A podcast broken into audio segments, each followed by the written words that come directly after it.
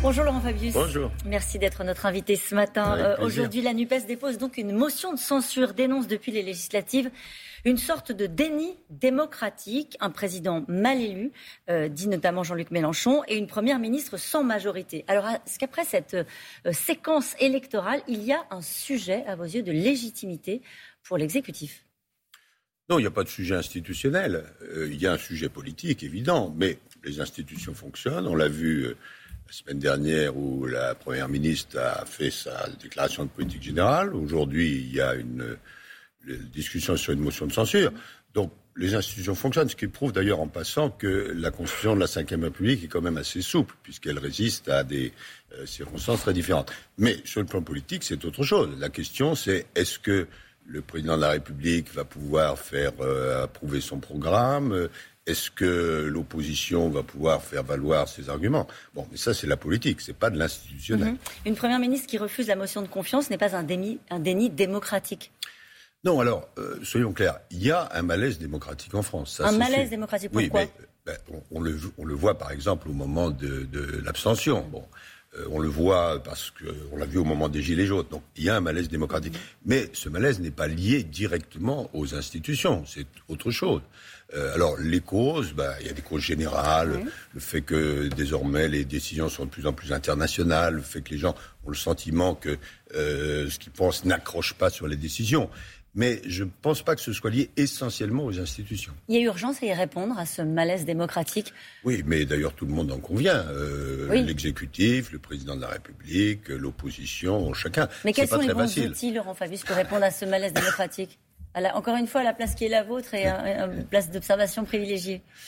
Oui, pas seulement d'observation, mais en tout cas, je ne me mêle pas de, politique. Moi, je suis le, juge. Euh, bon, euh, c'est un ensemble. Euh, je crois qu'il y a un problème général qui est que, si vous voulez, en, 2022, la vie démocratique, ça ne peut pas être on vote une fois tous les cinq ans pour le président de la République et puis rendez-vous cinq ans après. Mm. Bon, donc il y a une question euh, qu'on appelle de méthode. Bon, il faut que vraiment les gens aient le sentiment de participer. Il y a aussi une question de contenu de la politique. Euh, est-ce que les, électeurs ont le sentiment que quand ils votent, ça a une incidence euh, directe ou pas? Il y a aussi alors des problèmes plus généraux, l'apparition des réseaux sociaux, etc. etc. Donc c'est très compliqué, mais en France, tout de même, je pense que l'honnêteté euh, consiste à dire qu'il y a un vrai malaise et qu'il faut y répondre. Est-ce que ce nouvel équilibre euh, à l'Assemblée nationale euh, peut déboucher sur une situation de blocage? Quand vous entendez dire qu'il va falloir aller vers des compromis, est-ce que la façon dont on a toujours fonctionné dans ce pays-là peut s'accommoder de cette nouvelle, ce nouveau, ce nouvel équilibre à l'Assemblée nationale? Ben, Il faut le souhaiter. Simplement, je crois que tout le monde a tiré la conséquence qu'il faut des compromis.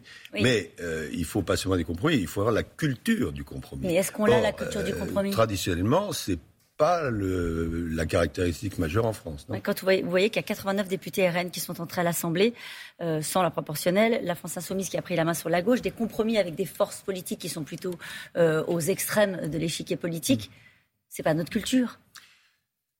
C'est pas vraiment notre culture, mais je pense qu'il euh, va falloir que les uns et les autres s'adaptent. Je dis les uns et les autres. Et les autres. Et quand vous entendez certains responsables politiques parler d'ores et déjà de dissolution?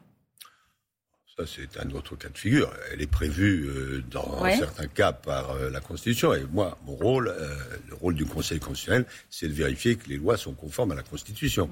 Bon, après, juger si et quand une dissolution est possible et opportune, ça, c'est vraiment de la politique. Et c'est vraiment la, la, prérogative du président de la République. Bien sûr. Est-ce que vous craignez une situation de blocage?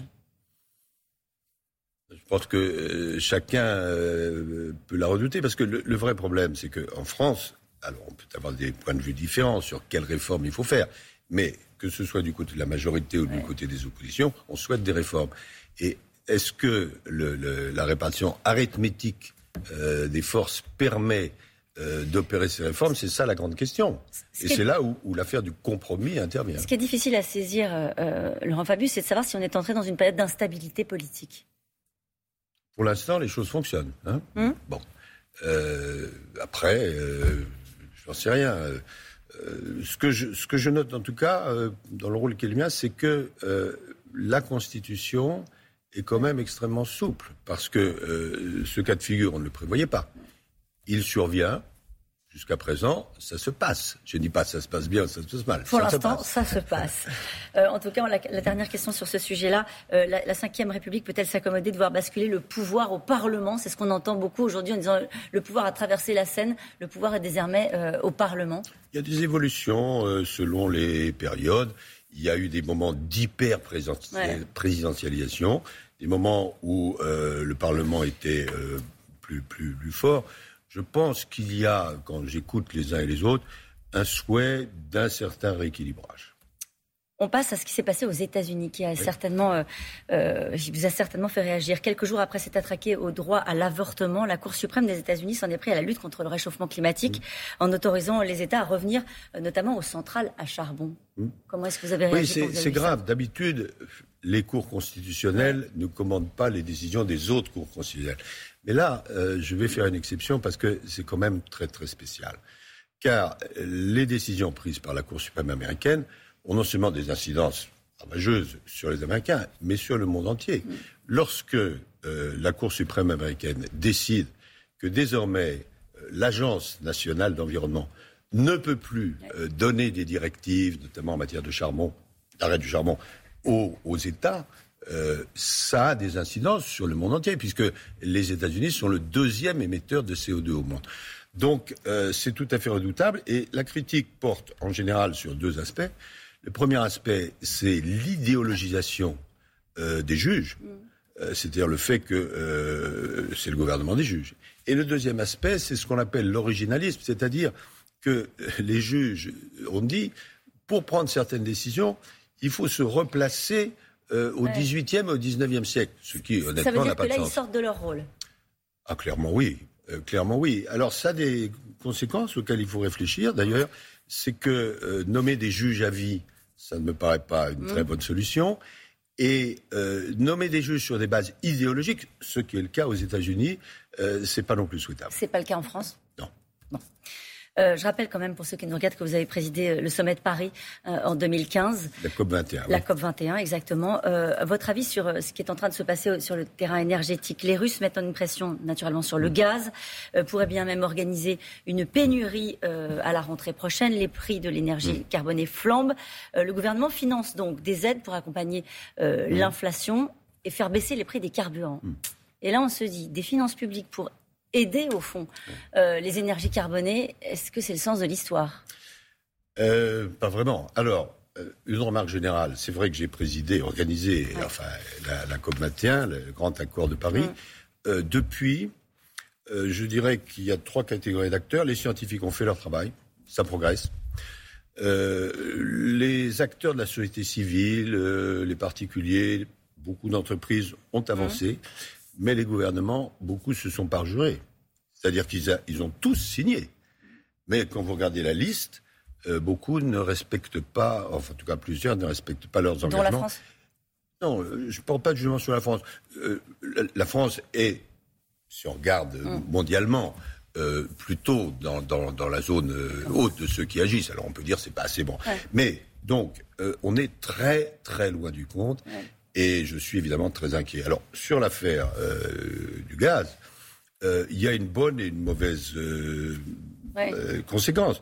la bonne conséquence serait de dire, à partir du moment où on montre, on voit qu'on est dépendant du pétrole, qu'on est dépendant du gaz, il faut en faire moins.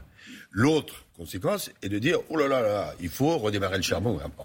J'espère qu'on prendra la, bonne, la bonne trajectoire. Ça montre en tout cas que la question climatique, y compris avec sa dimension sociale, est absolument centrale. C'est la première question du monde.